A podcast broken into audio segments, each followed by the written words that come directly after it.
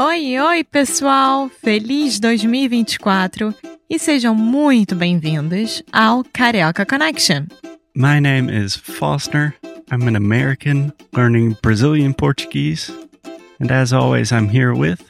Alexia, eu sou brasileira, carioca do Rio de Janeiro.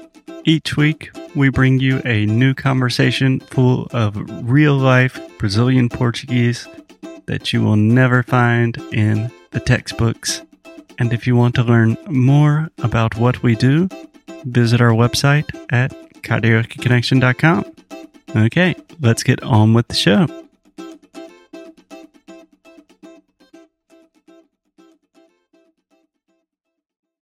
Oi, gente! Só isso? Oi! Dá uma introdução. Olá! Sejam bem-vindos ao Carioca Connection. Isso. Isso, então, hoje a gente está aqui. O meu nome é Foster. O meu é Alexia, como se eles não soubessem. Ah, talvez a gente tenha novos oyentes. Não, Ouvintes. ouvintes. é isso, eu estou falando espanhol agora. Mas então, o tema de hoje é o futebol e mais especificamente a Copa do Mundo que é, aconteceu aqui no Brasil o ano passado. O ano passado? Foi em 2015? Foi, gente, foi ano passado já. Foi o ano passado. Nossa! É, vai fazer um ano agora. Como o tempo voa, Como o tempo voa. né? Bom, como o tempo voa, desde que o Brasil foi eliminado maravilhosamente de 7 a 1 na Copa do Mundo no seu país. Tá. Eu acho que você está começando com o fim, né?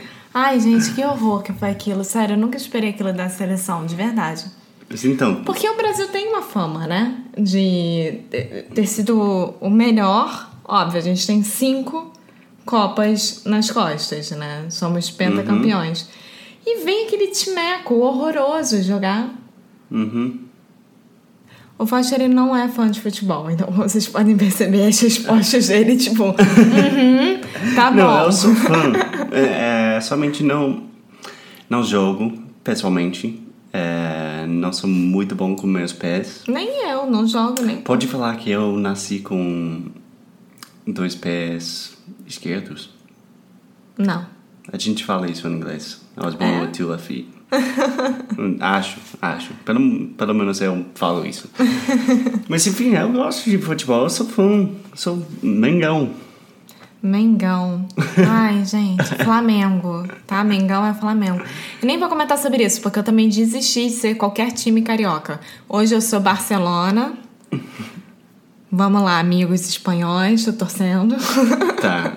Quando eu morei em Madrid, eu era do Real Madrid. ah, mas, é, mas aí é óbvio, né? É. É, Bom, enfim. A gente estava no Rio durante a Copa. Sim, a gente ainda não se conhecia nessa Não. época. É, isso foi faz um tempão. Mas conta pra gente um pouco sobre, sobre a sua experiência. Bom, a expectativa para ter a Copa aqui no Brasil era muito alta, né? De todos os lugares, de todas as pessoas.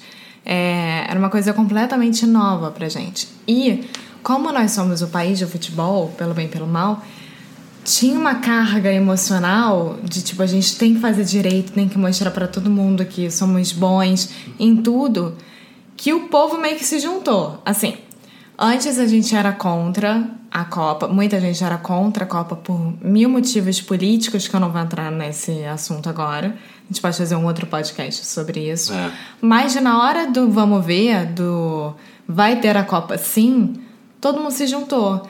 E a população, pelo menos os cariocas, eles já têm uma.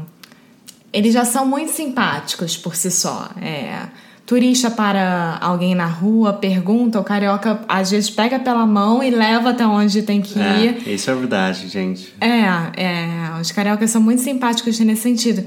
E a gente meio que se vestiu de uma, uma roupa assim, somos guias durante o dia É. inteiro. Porque quando começaram a chegar os turistas aqui, nossa, o metrô Nossa ficava Senhora. lotado e a gente só escutava mil línguas diferentes e todo mundo se olhando assim. era um clima tão gostoso, um clima tão bom, de que tem gente visitando a cidade, tem gente que tá gostando, tem gente que veio para se divertir. É, adorei também. Mas às vezes legal. foi um pouquinho demais, né? Bom, na parte legal foi uma cidade totalmente internacional, Sim. falando línguas e como falante de inglês e espanhol e português. Isso foi super legal de para mim, para ajudar a gente e, e foi É, eu acho que por outro lado, é, cada jogo é, tinha gente assistindo jogos em vários lugares no Rio, né? Existiam eventos para isso. Tinha o Parque da Bola, que ficava no Jockey Club aqui do Rio. É, eu vi que em era vários jogos lá. Super lugar, montaram com roda gigante, telão para assistir. Todo dia de jogo o parque abria, independente qual o, é, jogo fosse. Então era um clima de carnaval todos os dias. Porque sempre tinha alguma coisa acontecendo na cidade. Então você podia sair à noite pro barzinho da esquina e ia ter gente assistindo, torcendo, fazendo bolão, É. apostando. Era muito legal. Não, a cidade foi uma lou- uma loucura total. O que quer dizer fazendo bolão? Bolão é aposta, por exemplo. Eu aposto que o Uruguai vai ganhar de 3 Ah, a tá. 2 da Entendi. Argentina. Aí outra pessoa, não, a Argentina vai ganhar de 2 a 1 Não, vai ser 1 a 1 e assim vai, é um bolão. Entendi. É, mas, enfim, antes da Copa tinha muita fala sobre é, que o Brasil não ia ficar pronto e que os estádios ainda. É, é, bom, a gente vai entrar nesse assunto. Tá, entra. Porque é, todas as obras, elas tiveram algum tipo de problema, seja em qualquer parte do Brasil. É, porque a obra atrasou, porque choveu, porque não tem dinheiro, porque o dinheiro foi desviado, porque mil coisas. E tinha esse medo mesmo, até que a, a FIFA, ela veio aqui e. Para ultimato falar, ao Brasil. tipo, Tipo, o que que tá então- acontecendo, sabe? É, até eu lembro no FIFA Fan Fest em Copacabana, tipo, a coisa bem famosa. Você na foi lá? Copacabana. Eu me recusei. fui. É, mas eu lembro, tipo, duas semanas antes do, do negócio, ainda estava... Montagem. É, montagem. é. Eu passava "Nossa, de carro também isso, gente?" e pensava, gente, o que, que vai acontecer aqui? Porque não tem nada pronto. É, Porque o Rio, a gente refez o Maracanã, né? A gente adaptou o Maracanã. É, ele deixou de ser o, o maior estádio do mundo. Agora ele é todo bonitinho, de acordo com as leis da FIFA. E tinha o Engenhão, né? Então eu acompanhei de perto esses dois.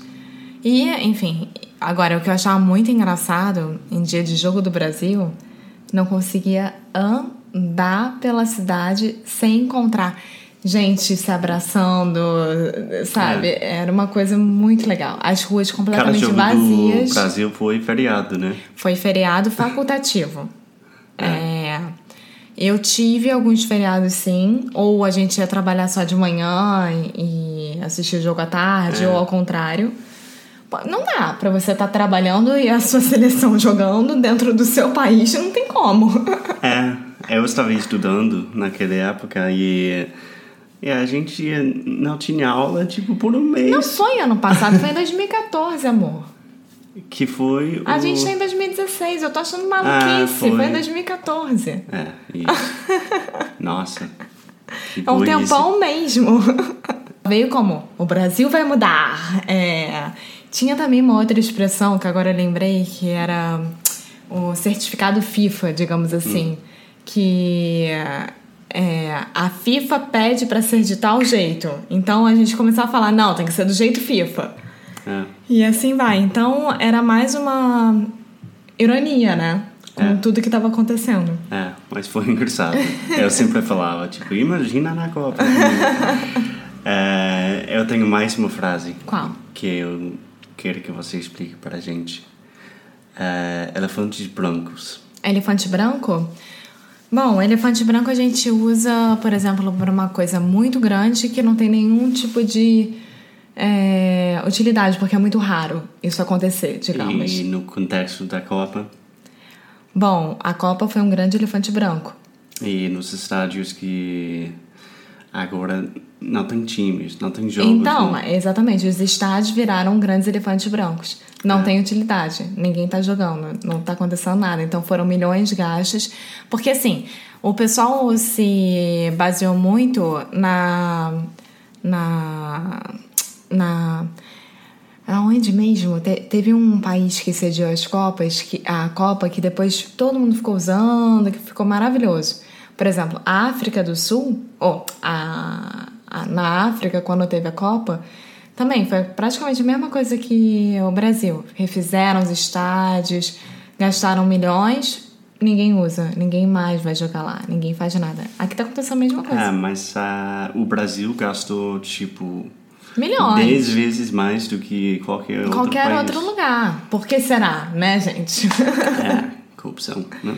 É, Dona Dilma tá rica. É, mas enfim, você achou que foi uma coisa positiva ou negativa pro Brasil? Eu achei os dois, na verdade. Eu achei que foi muito positiva para quem tava visitando. Eu acho que o pessoal que veio para cá saiu com uma, uma impressão muito boa de qualquer é, estado que tenha ido. É, e foi muito negativa pro que agora a gente vai fazer com esses lugares. Né, pra, pra- com esses estádios que ninguém tá usando. Aí a nossa a nova desculpa foi: ah, mas nas Olimpíadas vão ser usados. É, Então, sempre tem uma desculpa, né, nesse sentido. Eu acho que o pessoal gostou muito, veio pra cá. As seleções curtiram muito também, nenhuma teve problema. Deu tudo certo. Nesse sentido, a Copa aconteceu, mas o que ficou não é nem um pouco utilizável. é, o legado O legado Não foi da Copa não vai ser. forte, não. Como o legado olímpico, não vai ser nem um pouco também. Tá, isso é para outro podcast, né? então tá, gente, só isso. Tá bom. Beijo, tchau, tchau. Tchau, gente. Muito obrigada por ter escutado mais um episódio aqui do Carioca Connection. If you're still listening, we imagine that you are pretty serious about improving your Brazilian Portuguese. That's awesome. You should check out our website at cariocaconnection.com to learn more about our online membership, the CC Club. Some special students get personalized coaching with me and Alexia. So if you want to hang out with us and really improve your Portuguese in 2024, Agora é a hora. Então é isso, pessoal. Até o próximo episódio.